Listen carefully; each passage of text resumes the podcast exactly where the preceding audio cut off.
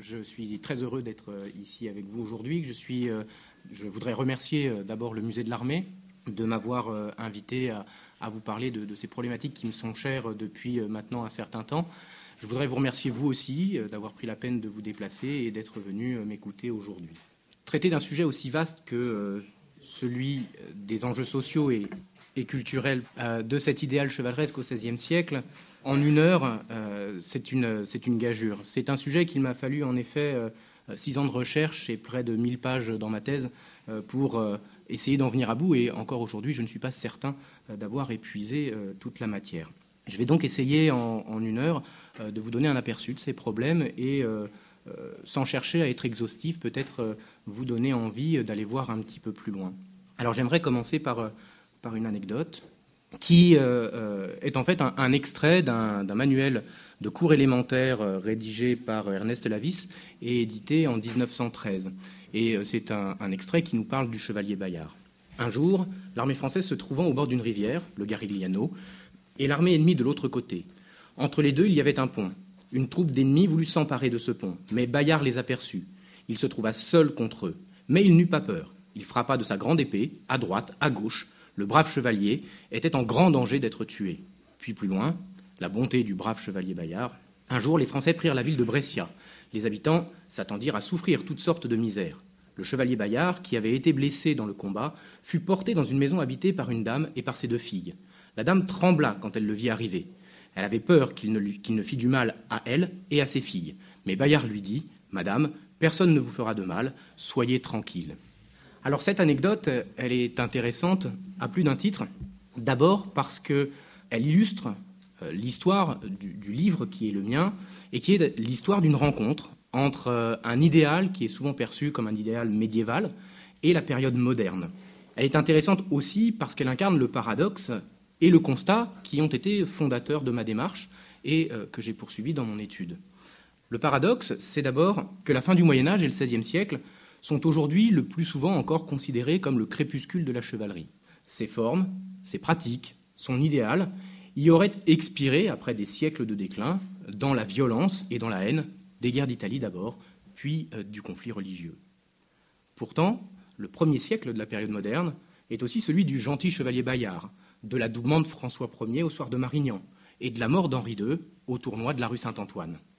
Et jamais, en effet, cet idéal n'avait été autant invoqué et mis en scène par les élites sociales et politiques. Alors, comment les princes et leurs hommes de guerre pouvaient-ils encore se dire chevaliers? Pourquoi en éprouvaient-ils même le besoin? Cette chevalerie, à laquelle ils, voulaient, ils vouaient un véritable culte, était-elle encore celle du Moyen Âge?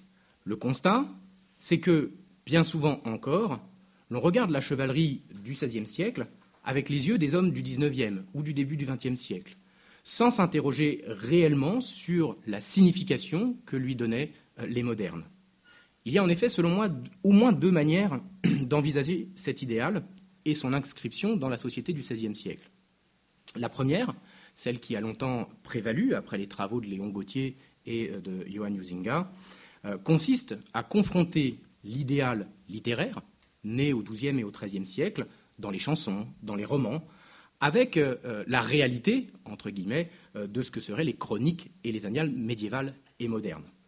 Alors, dans cette perspective, on aboutit bien, entendu irrémédiablement à faire le constat d'un écart entre le modèle et les pratiques. Et cet écart est le plus souvent analysé en termes de décadence ou de déclin de l'idéal chevaleresque et de son corollaire, la noblesse. Cette hypothèse ne peut se défendre qu'à la condition de croire en un âge d'or de la chevalerie, un âge où l'idéal et la réalité se seraient superposés, avant que la corruption et les passions humaines euh, ne viennent les faire diverger. Le premier effet de cette vision, c'est que l'image que nous avons aujourd'hui de la chevalerie s'incarne dans la figure du chevalier en harnois blanc, chevauchant son lourd destrier au hasard des aventures et mettant son bras au service de son roi, de la veuve et de l'orphelin. La figure du chevalier incarne donc aujourd'hui la bonté, la justice, la protection des faibles, le service désintéressé et le sacrifice pour la patrie. L'âge d'orge de cette chevalerie est le plus souvent situé euh, dans un Moyen Âge mal défini, euh, où se mêlent Arthur, Charlemagne ou encore euh, Godefroy de Bouillon. Cette perspective est encore très liée à la perception romantique de la chevalerie, qui a été remanié à la fin du XIXe siècle dans le contexte de la naissance de la Troisième République. La citation d'Ernest Lavis que je vous ai lue en, débutant le montre bien. Cette vision, bien que partielle, n'est pas tout à fait fausse, à condition, euh, de la considérer comme le reflet de la littérature des XIIIe, des XIIe et XIIIe siècles. Elle est toutefois assez éloignée, non seulement de la réalité, mais aussi de la manière dont cet idéal était perçu pensé et vécu par les gentilshommes du XVIe siècle. Le harnois blanc n'équipe-t-il pas les hommes d'armes seulement à partir du XVe siècle? Les chevaliers ne sont-ils pas avant tout des hommes de guerre qui doivent tenir compte des réalités et des contraintes matérielles du combat?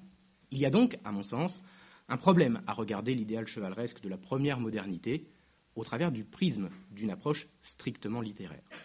Cette perspective masque la richesse historique de la figure du chevalier de son idéal qui serait perclus dans un idéal intemporel, immuable et figé sous les traits de l'homme d'armes du XVe et du XVIe siècle. La grande question, c'est de savoir si cet idéal n'a pas d'histoire, finalement. Est-ce qu'il est figé dans une perfection originelle, perdue? Plus récemment, des historiens comme Maurice Keane et Richard Kuiper en Angleterre, des médiévistes français comme Jean Fleury ou Philippe Contamine, mais aussi des modernistes comme Denis Crouzet et Arlette Joanna en France, pour les périodes donc modernes, euh, ont développé une autre lecture de la chevalerie et de la culture nobiliaire. Ils ont souligné la pertinence que conserve cette culture chevaleresque au XVe et au XVIe siècle. Et les études de littéraires comme Élisabeth Gaucher et Emmanuel Poulain-Gautré ont montré que cette culture avait été remaniée tout au long du Moyen Âge pour s'adapter aux évolutions sociales, politiques et culturelles. J'ai donc choisi dans mon travail d'adopter le point de vue des contemporains de la première partie de l'époque moderne, d'envisager l'idéal chevaleresque non seulement à partir des romans de chevalerie, mais aussi à partir de la perception que les modernes en ont et de l'usage qu'ils en font. C'est-à-dire de replacer cette culture dans le contexte politique, social et militaire dans lequel elle évolue, de manière à comprendre de quelle manière elle s'adapte à la modernité. Pourquoi le XVIe siècle alors? Le contexte du XVIe siècle a ceci d'intéressant que l'idéal chevaleresque doit s'y accommoder d'abord du renforcement du pouvoir monarchique, qui est rendu possible par la fin de la guerre de Cent Ans, d'une part, mais aussi par la fin des grands conflits féodaux. La seconde moitié du XVe siècle est en effet une période de guerre intestine, des guerres qui sont liées aux aspirations de certains princes et dynastes en Bretagne, en Bourgogne, mais aussi en Savoie. L'affirmation du pouvoir monarchique est aussi passée par le développement d'une élite administrative qui vient concurrencer la noblesse traditionnelle. Et donc, cet idéal chevaleresque, il est confronté à un phénomène plus important qu'on désigne sous le terme de genèse de l'État moderne. Ces idéaux d'égalité et d'indépendance sont contestés par l'affirmation des pouvoirs centraux. Alors, pourquoi l'image du roi chevalier continue-t-elle d'être si, continue d'être si importante dans l'image des derniers Valois et des premiers Bourbons? L'idéal chevaleresque doit aussi faire face au renouvellement de la noblesse. Une noblesse qui a été rongée par les épidémies de la fin du Moyen Âge, par la guerre, mais aussi par l'usure biologique, c'est-à-dire la fin de, euh, euh, de certaines branches des anciennes familles. La noblesse connaît alors un profond renouvellement qui est alimenté par l'émergence de nouvelles familles, issues de la bourgeoisie, de l'armée ou de l'administration. Et là, la question qui se pose, c'est pourquoi et comment ces nouvelles élites se sont-elles emparées d'un idéal qui pourtant est parfois très éloigné de leur tradition familiale? Parallèlement, cet idéal chevaleresque, il doit aussi faire face à l'humanisme, qui promeut un modèle social qui est fondé plutôt sur la vertu que sur la naissance, et qui donc potentiellement porte son lot de questions posées à la noblesse. Enfin, cet idéal chevaleresque, il doit faire face aux transformations de l'art de la guerre. Il doit faire face aux grandes défaites des guerres d'Italie, à la violence des guerres de religion. Et donc tout cela offre un cadre favorable d'abord à une nouvelle restauration de l'imaginaire chevaleresque et à l'étude de ce renouvellement euh, qui se joue entre le XVe et le XVIe siècle. Et donc ce que j'ai euh, tenté de faire, c'est de donner une lecture chevaleresque de l'histoire politique, sociale et culturelle de la noblesse du XVIe siècle. Pour cela, comme je vous le disais, j'ai choisi de euh, considérer cette culture non seulement comme une abstraction, comme une idée, ou comme une chimère pour certains historiens, mais surtout comme une pratique. Une pratique d'abord des armes, bien sûr, de la charge en haie et à la lance, qui se perpétue jusqu'à la fin du XVIe siècle, et nous avons même des témoignages de charge à la lance pendant la guerre de Trente Ans, donc dans les années 1620. Une pratique également des symboles de la chevalerie, dans les représentations du pouvoir, qu'il soit monarchique ou nobiliaire. Une pratique encore de la littérature, qui est le principal vecteur de cette culture, le plus explicite, et qui connaît donc, comme je vous le disais, euh, des remaniements. C'est-à-dire une pratique du discours, qui reflète un usage politique et idéologique de la culture chevaleresque, et qui nécessite d'être interrogé au regard du euh, contexte et des transformations euh, du XVIe siècle. Il s'agissait donc de redécouvrir cet idéal avec les yeux des hommes de guerre du XVIe siècle, ce qui permet de révéler des pans entiers de la culture nobiliaire qui avaient été très peu étudiés pour eux-mêmes par les historiens de l'histoire de la période moderne, d'une part, de faire ressortir également les adaptations nécessaires à cette culture pour survivre au XVIe siècle, mais aussi de voir toutes les appropriations, les détournements et les instrumentalisations que subit cette culture au gré euh, des événements. Partir donc d'abord de l'idée que cette culture représente un idéal euh, dynamique, qui interagit avec son époque. Partir aussi du constat qu'il n'y a pas qu'une seule réponse possible. Il n'y a pas une voie unique. Il y a de multiples formes d'appropriation. Et puis, euh, déterminer également que cette réinvention s'incarne dans les pratiques de lecture, dans les rituels, dans les pratiques symboliques de la noblesse, mais aussi dans les manières de se battre. La chevalerie nous apparaît alors comme un langage commun de la supériorité sociale, autour duquel une monarchie, plus forte que jamais, s'oppose tout en communiant avec sa noblesse. Ce que je voulais donc faire, c'était revisiter les multiples figures du chevalier et de la chevalerie au moment même où naît ce mythe fondateur de euh, l'Occident. Cela nécessitait euh, d'avoir recours à un corpus de, sources euh, très variées. D'abord, bien entendu, des fictions littéraires, qui sont la matrice dans laquelle les modèles de pensée et les normes comportementales sont exposés. Avoir recours aussi aux mémoires d'hommes de guerre, qui témoignent, si ce n'est des comportements, du moins de la manière dont cet idéal chevaleresque intervient dans la compréhension et dans la lecture du monde. Mais aussi les traités militaires, les traités de noblesse, les ordonnances et les comptes de l'écurie du roi, qui nous renseignent sur les normes positives, ainsi que sur les pratiques effectives de l'art de la guerre. Ensemble, ces sources révèlent une culture dynamique et protéiforme qui connaît de multiples réappropriations. Mon livre est donc né euh, de cette volonté de créer du lien. Du lien d'abord entre le Moyen Âge et la modernité, qui sont encore trop souvent pensées comme deux périodes qui s'opposent. Du lien ensuite entre le premier et le second XVIe siècle, qui sont séparés par les guerres d'Italie, entre les guerres d'Italie et les guerres de religion du lien encore entre les hommes d'armes du XVIe siècle et la culture qu'ils revendiquent, qu'il aurait bien souvent interdite. Et puis du lien entre une histoire militaire renouvelée depuis les années 70 et, pourtant encore trop souvent décriée, et une histoire qui se revendique plus attentive au contexte, aux cultures et aux enjeux sociaux. Ceci dit, j'aimerais donc aujourd'hui aborder avec vous, après cette longue introduction, euh, trois points.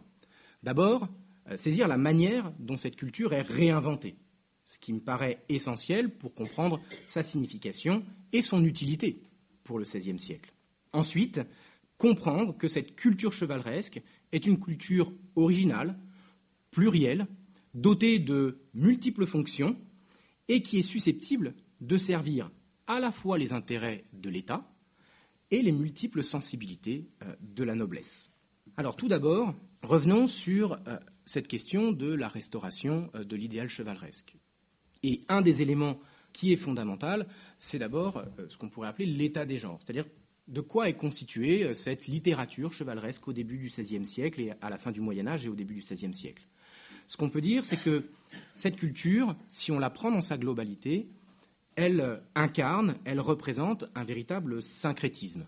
S'y combine l'héritage médiéval des anciennes chansons de gestes, des romans d'Antiquité, du cycle arthurien, des biographies chevaleresques qui se sont multipliées depuis euh, le XIVe siècle, mais aussi des œuvres originales comme Tyran le Blanc, Roland Furieux, ou plus tard Amadis de Gaulle et la Jérusalem délivrée.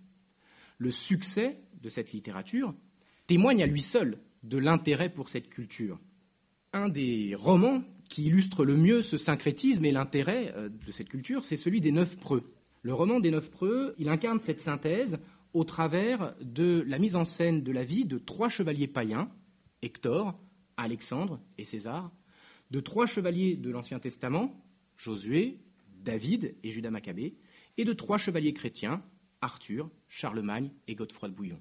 Et donc vous voyez que ces vies nous montrent quelle est l'étendue de la mémoire euh, revendiquée par cette culture chevaleresque. Ce qui est tout à fait euh, intéressant, c'est que le succès de ce, roman est tel, à la fin du XVe siècle, qu'on retrouve les figures de ces preux peintes dans les maisons aristocratiques, représentées sur les fresques, sur les tapisseries, ainsi que sur des objets du quotidien, des jeux de cartes, des boîtes à bijoux. Et donc, ici, je vous ai mis euh, des fresques du château d'Anjony, euh, dans le, dans le, Cantal, qui ont été peintes, qui ont été réalisées euh, vers 1570-1580, et où l'on retrouve dans la salle de réception des seigneurs d'Anjony non seulement le seigneur et sa femme, représentés de part et d'autre de la cheminée, mais aussi les neuf preux, l'histoire des neuf preux, représentée ici. Ce qui est intéressant, c'est qu'à la fin du XVe siècle, cette histoire n'est pas close. Elle continue de s'alimenter de la geste des grands hommes de la fin du Moyen Âge et de la Renaissance, comme Bertrand du Guesclin, qui rejoint en tant que dixième preux les neuf que nous venons de voir dans une édition de 1487 qui est dédicacée à Charles VIII. Et plus tard, nous y retrouverons Louis II de la Trémoille et euh, bien sûr euh, Pierre, euh, Terrail. Alors plus de, la moitié des romans qui sont édités à la fin du XVe siècle et au début du XVIe siècle sont des œuvres anciennes remaniées. Et c'est tout à fait intéressant parce qu'on peut suivre la manière dont on adapte finalement le récit à, l'époque. La manière dont la culture chevaleresque s'actualise, est actualisée. Et ici, il faut étudier l'influence des auteurs et des commanditaires. Qui sont-ils? La plupart euh, demeurent anonymes. Depuis la fin du XIVe siècle, nous savons que certains travaillent dans les ateliers euh, des cours princières, où ils collectent, traduisent et transcrivent les œuvres anciennes. D'autres travaillent sur commande, ou offrent leurs ouvrages pour susciter euh, l'intérêt euh, de quelques puissants protecteurs. C'est le cas, par exemple, de Pierre Déret, qui rédige une geste de Godefroy de Bouillon, qui est doublement dédicacée hein, à Louis XII et au comte de Nevers en Guilbert de Clèves la noblesse provinciale, où se côtoient euh, les anciens lignages et les hommes nouveaux, joue un rôle plus réduit, mais néanmoins réel.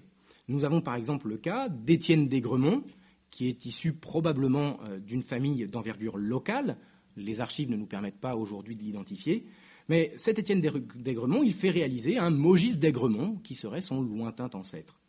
Sans qu'il soit possible euh, de généraliser, compte tenu du fait que nous avons très peu d'informations, les exemples dont on dispose euh, nous permettent de voir que les auteurs sont souvent euh, des gens qui sont formés dans les petites écoles, parfois dans les universités, mais aussi des gens qui sont baignés de culture humaniste. Pierre Déret, dont on vient de parler, par exemple, est originaire de Troyes, en Champagne. C'est un érudit qui dispose d'une forte culture religieuse et qui a vécu en Champagne jusqu'en 1510 avant de se rendre à Paris, où il est donc au service de la famille de Clèves. Il travaille sur commande ou euh, donc pour attirer l'attention des grands. Et euh, ce que nous savons euh, des auteurs de ces réécritures de chansons de geste hein, nous permettent de voir que leur profil correspond finalement à ce que nous savons aussi de l'Arioste ou du Tasse.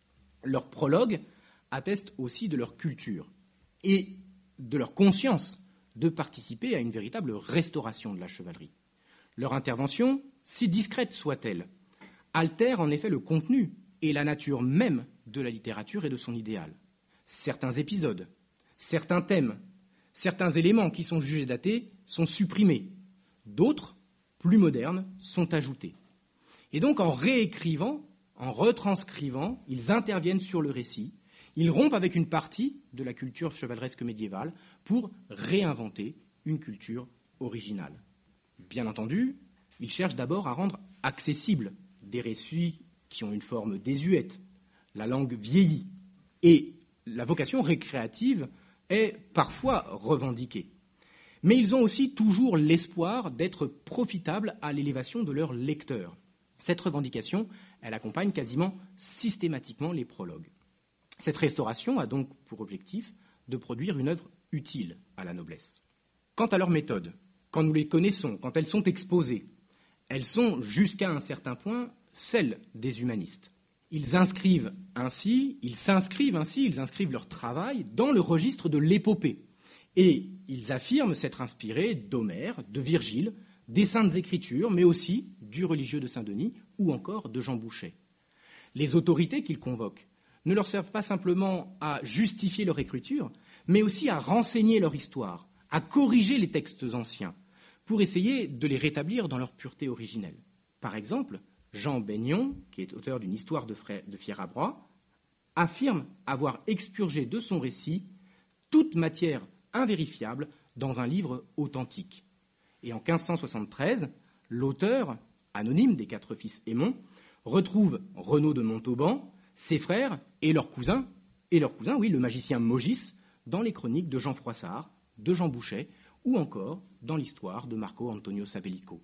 Plus qu'une quête de légitimité, l'appel à ces autorités est aussi un moyen d'administrer la preuve.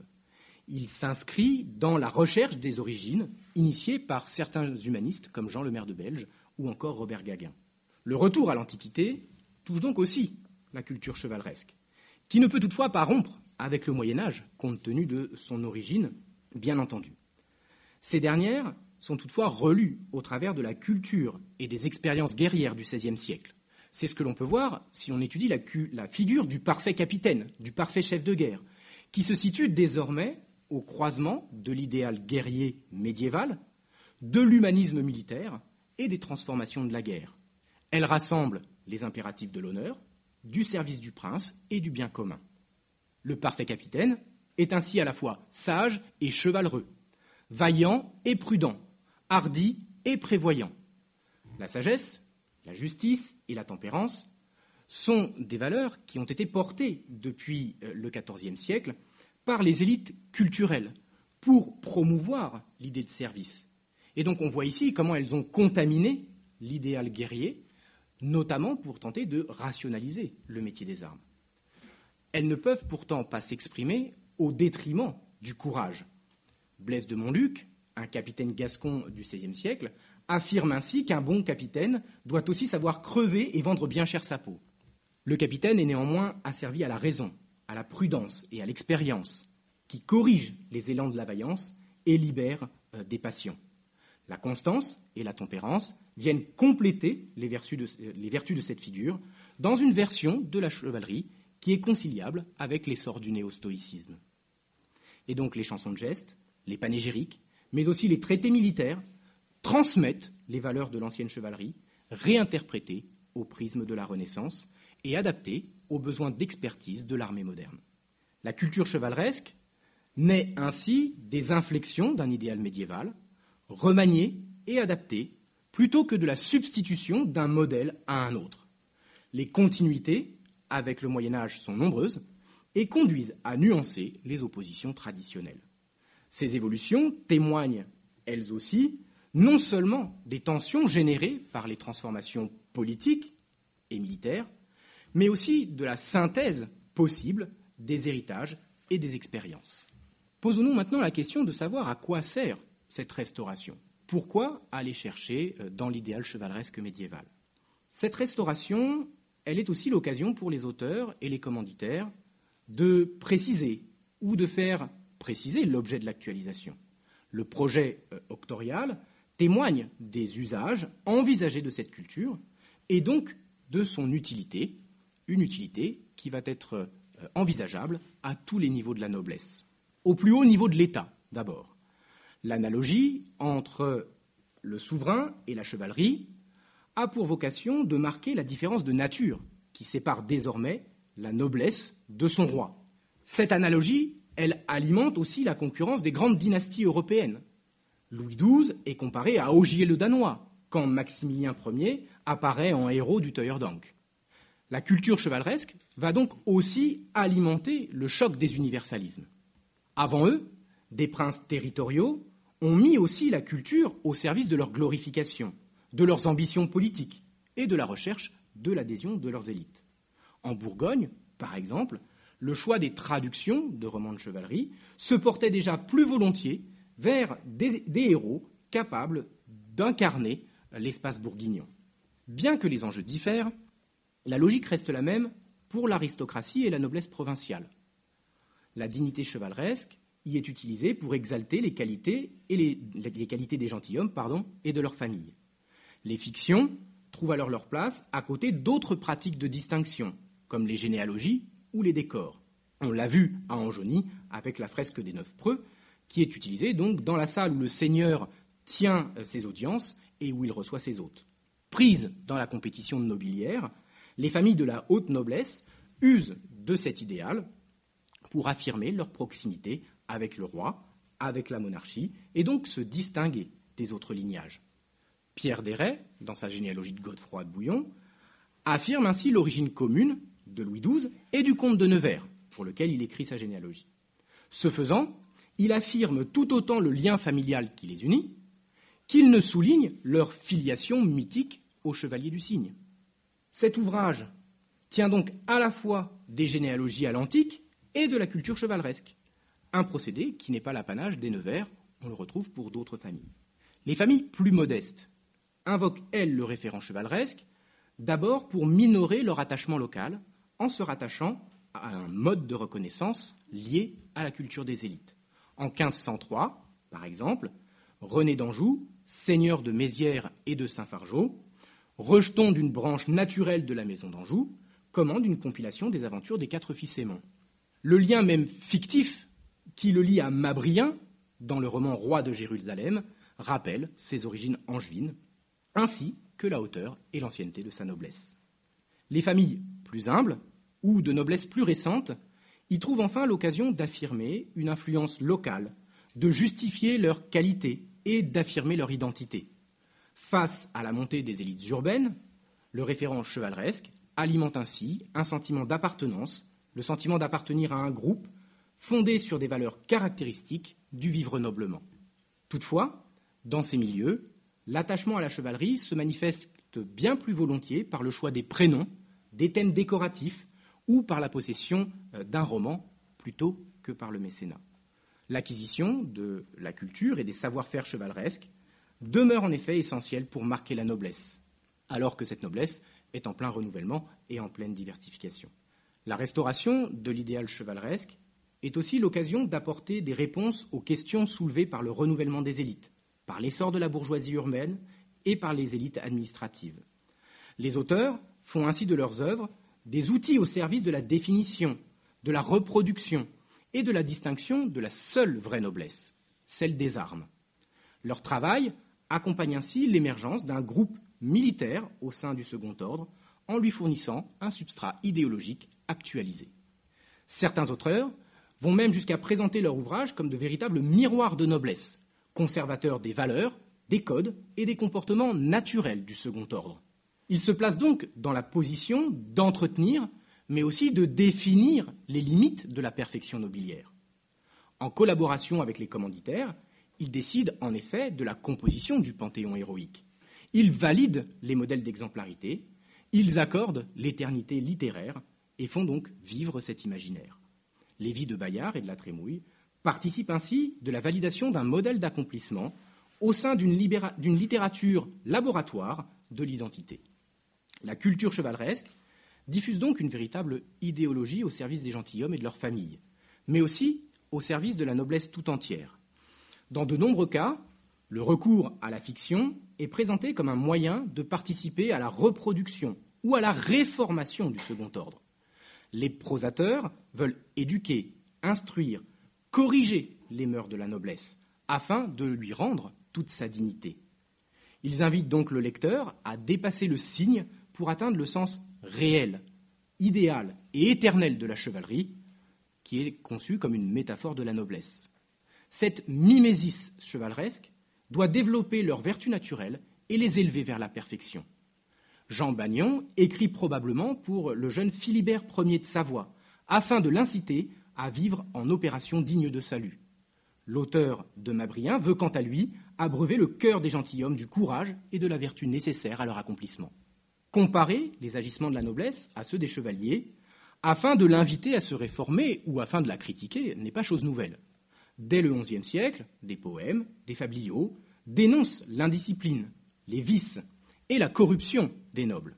Ils sont bientôt rejoints par le roman de Renard, le roman de la Rose, ou encore des auteurs comme Eustache Deschamps, Christine de Pisan ou Jean Froissart. La continuité de ces critiques replace les satires et les parodies du XVIe siècle dans une tradition critique bien établie, qui dénonce cette euh, perfection perdue. Les critiques de l'Arioste ne cachent-elles pas un discours de la vertu où la chevalerie fait figure de modèle? Ces courtisans sont menteurs, corrompus, sans foi, alors que Médor et Cloridan incarnent la fidélité, la loyauté, l'honneur, la constance, la justice, le sacrifice ou encore la courtoisie. Cervantes joue également des ordres de réalité, le quotidien, la folie, la chevalerie, pour rendre plus claires les dérives d'un monde perverti par les ambitions personnelles et l'individualisme. Comme eux, l'auteur de l'édition de Gérard de Fratte propose, en 1580, une réforme de la noblesse par la vertu. Les vertus chevaleresques sont d'autres fois encore perçues comme fondatrices de la supériorité et du contrat qui lie la noblesse au reste de la société. Comme le souligne la réprimande de Guérin à ses fils, comparée à cette fausse vigne stérile, faute d'avoir été cultivée, la prééminence ne va pas sans contrepartie. Les auteurs entendent donc ici apporter par la fiction une réponse aux attentes formulées par ailleurs à l'égard du second ordre. Ils font écho à cette volonté plus générale de réformer une société perçue comme décadente. Présente dès le XVe siècle, cette volonté s'exprime pendant les guerres de religion avec force et sans la couverture de la, fiction chez des auteurs comme Louis Ernaud, Jean de Caumont ou Guillaume de Chevalier, euh, qui euh, rédigent des traités de noblesse et de duel. Pour eux, l'imitation chevaleresque est un moyen de renouer avec les vertus de l'âge d'or de la noblesse. La protection des faibles et le maintien de la justice constituent les raisons pour lesquelles la noblesse avait obtenu pour revanche domination sur le peuple. La chevalerie demeure ainsi la seule vraie vacation de la noblesse et la seule voie pour réactiver le contrat social originel. Car pour tous, le prestige ne se contente pas de l'héritage du sang, les hauts faits prouvent la transmission des vertus et légitiment la supériorité. Cette relecture de l'idéal chevaleresque n'est cependant pas uniforme. Sa restauration suit des logiques, les logiques de ses acteurs et de leurs intérêts. Cela profite en effet de la traduction ou de la rédaction pour inscrire la chevalerie au cœur des débats et des tensions politiques du XVIe siècle. Appropriée, dévoyée et parfois détournée de son sens original, la culture chevaleresque se présente comme un idéal protéiforme au service des idées religieuses ou politiques de son époque. Nous y observons d'abord la rencontre des romans anciens et nouveaux avec le désir de réforme religieuse et l'humanisme, qui réactive parfois le modèle ancien de la chevalerie chrétienne hérité de Bernard de Clairvaux. C'est celui que choisit par exemple Jean Baignon, ou que choisit encore Pierre Déret. Ce modèle est aussi celui de Saint-Forien-Champier et du Tasse dans la Jérusalem délivrée, où sont chantés un idéal chevaleresque de lutte contre les tentations du monde. Leur vision fait donc écho aux réflexions des exercices spirituels d'Ignace de Loyola ou d'humanisme, d'humanistes comme Pic de la Mirandole et Erasme. Le référent chevaleresque soutient ici la quête d'une purification intérieure, propédeutique indispensable à la croisade contre les Ottomans, la lutte contre les infidèles et l'exercice de la violence sont présentés comme un remède contre l'oisiveté et la montée des angoisses. L'idéal chevaleresque offrent aux gentilshommes une voie pour remplir leurs fonctions et assurer leur salut en sacrifiant leur vie pour le bien de la communauté, à l'exemple du Christ. La littérature chevaleresque est aussi parfois mise au service d'une foi plus belliqueuse, au sein même de la chrétienté. Quelques mois après la Saint-Barthélemy, au moment du développement des factions ligueuses et de l'organisation des protestants autour du roi de Navarre, paraît ainsi à Paris une édition des Quatre Fils Lémon. Son auteur y promeut la figure d'un prince chrétien bras armé de l'Église, en tout point conforme aux aspirations catholiques de la contre-réforme. Charlemagne devient le parangon de la lutte contre la fausse loi de Mahomet et la maudite secte arienne. Renaud, image de toute la noblesse, est lui célébré pour ses prouesses contre la secte mahométique et son indéfectible fidélité à son roi. L'ouvrage se donne donc pour projet d'animer les gentilshommes à bonne et juste guerre, au travers d'un idéal chevaleresque revisité par la spiritualité post-tridentine. Il s'inscrit dans une littérature plus vaste qui diffuse depuis les années 50, 1550, une culture guerrière marquée par la contre-réforme. Comme les manuels du soldat chrétien des jésuites Aimon Auger ou Antonio Posevino, il joue sur les valeurs guerrières de la noblesse pour encourager une croisade contre les protestants. L'idéal du chevalier chrétien est donc dévoyé, puisqu'il ne s'agit plus de libérer la Terre sainte ou de lutter contre les infidèles, mais bien de purifier la société par une purge violente. D'autres pratiques d'écriture inscrivent encore l'imaginaire chevaleresque au rang des outils de gouvernement. Certains romans chantent en effet la fidélité, le consentement et l'adhésion aux transformations du pouvoir. Ils diffusent l'image d'une noblesse soumise au service de l'État, du bien commun et de la chose publique. Bien que les notions d'intérêt général et de res publica aient été connues au Moyen Âge, elles y demeuraient centrées sur les liens d'homme à homme et la quête d'un accomplissement personnel. À la fin du XVe siècle, les auteurs, proches du pouvoir, recentrent les devoirs du chevalier et élaborent l'illusion d'une concordance entre d'un côté l'idéal chevaleresque et de l'autre le service du prince, entre donc les intérêts de l'État et les intérêts de la noblesse. Les biographies de Duguesclin, de Bayard ou de la Trémouille louent ainsi les vertus de fidélité, de loyauté et de dévouement au royaume. Certaines chansons, remaniées, célèbrent elles aussi l'autorité, l'obéissance, le sacrifice et l'engagement dans l'armée du prince. Elles invoquent l'intérêt commun, le sentiment national pour placer la noblesse devant ses responsabilités. En 1580, l'auteur du Gérard de Fratte écrit ainsi pour mettre la justice au premier rang des vertus, approuver la clémence et libéralité des princes, louer l'obéissance des sujets et réduire tous les corps politiques en bon ordre et sympathie. Cela explique que les souverains conservent le registre chevaleresque dans leur politique symbolique, bien qu'ils entretiennent, bien qu'ils entretiennent des idéaux d'égalité et de partage du pouvoir. Mais pouvait-il en être autrement? L'affirmation de leur autorité ne pouvait pas se passer du soutien de la noblesse, et donc ne pouvait balayer un pan entier de son identité. Par ailleurs, Louis XII, comme François Ier, était issu de cette noblesse dont il partageait les idéaux. La version monarchique de la chevalerie cherche donc moins à s'opposer à la culture nobiliaire qu'à la rendre conciliable avec la croissance de l'autorité du roi. Elle entretient l'illusion d'une communion avec la noblesse dans l'idéal chevaleresque et dans un mode de gouvernement fondé sur le conseil et le partage du ministère royal. Orchestrée à la fois dans la littérature et dans les cérémonies du pouvoir, cette communion conserve le mirage d'une identité de nature et de fonction entre le roi et le second ordre, alors que les rapports de force ne cessent de se modifier. Les termes du contrat, liant les gentilshommes aux souverains, y sont pourtant modifiés. Désormais, en compensation de leur service, la monarchie s'engage à valider les modalités traditionnelles de la supériorité des nobles. Celle-ci ne repose plus sur la coutume, mais sur l'autorité de l'État, c'est le modèle qui est retenu par Pierre Chouanet, par exemple, dans Le Rosier des guerres, où la noblesse et la chevalerie, sans distinction, sont présentées comme les gardiennes de la cité, des lois et de la chose publique. Cette image de la chevalerie ne pouvait pas convenir entièrement à la noblesse, parce qu'elle nie certaines de ses prérogatives anciennes, et parce qu'elle fait du service du roi l'unique voie de promotion sociale au détriment du mérite guerrier. Certains gentilshommes ressentent ainsi parfois des difficultés pour concilier leur identité de sujet et leur identité de noble. Face à la condamnation du duel, par exemple, ils sont placés entre deux extrémités de perdre l'honneur ou le défendant en péril d'une mort honteuse par les édits du roi. Les princes territoriaux et la noblesse ont donc développé eux aussi leur propre vision de la chevalerie. Le mérite, l'égalité et le partage du pouvoir y répondent à la soumission réclamée par le modèle monarchique.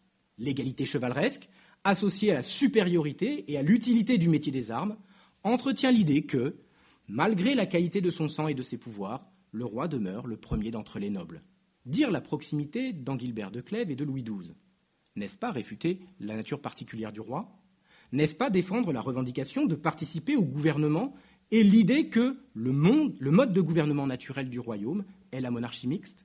Certains romans vont même jusqu'à souligner l'origine élective de cette monarchie. Et donc cette littérature, elle alimente l'imaginaire politique de la noblesse et les prétentions de euh, certaines familles. Toutefois, si l'imaginaire politique de l'ensemble de la noblesse s'y nourrit, les intérêts des princes et des familles locales ne concordent pas tout à fait. Les princes sont en effet dans une position ambiguë. D'un côté, ils cherchent à résister à l'affirmation du pouvoir monarchique. De l'autre, il leur faut ménager l'attention de la noblesse locale. Le modèle du prince chevalier leur sert donc à s'attacher cette élite tout en soulignant les dérives de la monarchie. Ce qui fait que les résistances à l'affirmation du pouvoir se jouent non seulement sur le plan des armées, mais aussi sur le plan symbolique. Jean II de Bourbon, par exemple, révère la figure de Saint Louis, protecteur de l'Église, des mendiants et de la noblesse. Charles le Téméraire investit, lui, la figure d'Alexandre, prince soldat, victorieux et conquérant. De la même manière, l'image de Charlemagne, saint et héros de chevalerie, préféré par Louis XI et Charles VIII, n'est pas non plus dépourvu d'aspérité. Certaines chansons de gestes, imprimées à la fin du XVe et au XVIe siècle, en font un prince influençable, complice des traîtres et menant une guerre injuste contre ses barons révoltés. Pour la noblesse locale, si le registre chevaleresque permet d'entretenir l'idée d'une origine nobiliaire de la monarchie, il s'agit surtout, nous l'avons dit, de se distinguer des nouvelles formes d'élite. Jusqu'à la fin du XVe siècle, il peut s'agir aussi de résister à l'emprise des princes territoriaux, qui dévoient eux aussi le modèle du bon gouvernement. À la cour de Bourgogne, la figure d'Alexandre, relue au prisme de la chevalerie, exalte ainsi l'image unique du prince guerrier et conquérant. Certains n'hésitent pas, cependant, à rappeler que le Macédonien fut aussi un prince orgueilleux, gouvernant seul, sans distinguer toujours le bien commun de ses intérêts personnels. La littérature chevaleresque ne se contente donc pas de justifier un ordre social, elle trouve aussi sa place au cœur du jeu politique qui se joue entre la noblesse et la monarchie, mais aussi au sein même de la noblesse. Pour conclure, à l'instar de Protée, dieu marin capable de prendre toutes les formes et de répondre à toutes les questions, l'idéal chevaleresque fait preuve d'une remarquable malléabilité. Reformulé constamment au gré des transmissions, sa forme, son contenu et sa nature se métamorphosent encore au tournant du Moyen Âge et de la modernité. Son contenu est actualisé et sa tradition réinventée pour répondre aux transformations des cadres sociaux, culturels et politiques de la modernité. Son idéal n'est donc plus celui du Moyen Âge, mais ce que les modernes estimaient qu'il avait été ou qu'il devait être, une construction du passé par le présent. S'y concilient des éléments issus des traditions antiques et médiévales, exprimés en des termes propres à la Renaissance. Ces valeurs sont ajustées pour mieux correspondre aux exigences de la guerre moderne, sans être pleinement dénaturées. La prouesse, l'honneur et la constance assurent la continuité entre les vertus médiévales et celles promues par l'humanisme et le néostoïcisme. Elle assure la cohérence des multiples modèles malgré leurs différences. C'est de cette tension entre Moyen Âge et modernité que naît la culture chevaleresque du XVIe siècle, entre réalité et idéalité, entre histoire et mémoire. Ce remaniement de l'idéal chevaleresque ne peut non plus être réduit à sa dimension esthétique ou récréative. Il est mu par le besoin de la monarchie de se distinguer tout en conservant l'adhésion des élites nobiliaires, mais aussi par le besoin de la noblesse de se repenser face aux doutes qui la traversent. L'approche culturelle permet de réévaluer la place et l'importance de cet ethos dans l'identité et dans la régulation des relations des gentilshommes entre eux et avec le reste de la société. Moins qu'un signe de dégénérescence inexorable d'une culture, cette transformation porte une promesse d'avenir. Elle témoigne de la vigueur des idéaux politiques du second ordre, ainsi que de sa capacité à se repenser. En somme, relire l'histoire de la chevalerie à l'aide d'une histoire sociale et politique des pratiques culturelles amène à nuancer l'idée de son déclin pour s'attacher à ses évolutions, à leurs causes et à leurs conséquences. Suivre la vision qu'en avaient les modernes eux-mêmes fait apparaître cette culture comme un fantastique outil de cohésion, de reproduction, de distinction et de régulation de la noblesse. La conjonction des besoins sociaux et politiques de cet ordre et de la monarchie, avec la relecture humaniste, produit une culture originale, reflet des tensions et des débats qui traversent la société. Son imaginaire pluriel supporte des modèles moraux, comportementaux et politiques multiples. Il montre toutefois aussi que cet idéal est un espace de dialogue, de proposition et de recherche de consensus sur la nature du pouvoir et sur la place de la noblesse dans la société. Je vous remercie.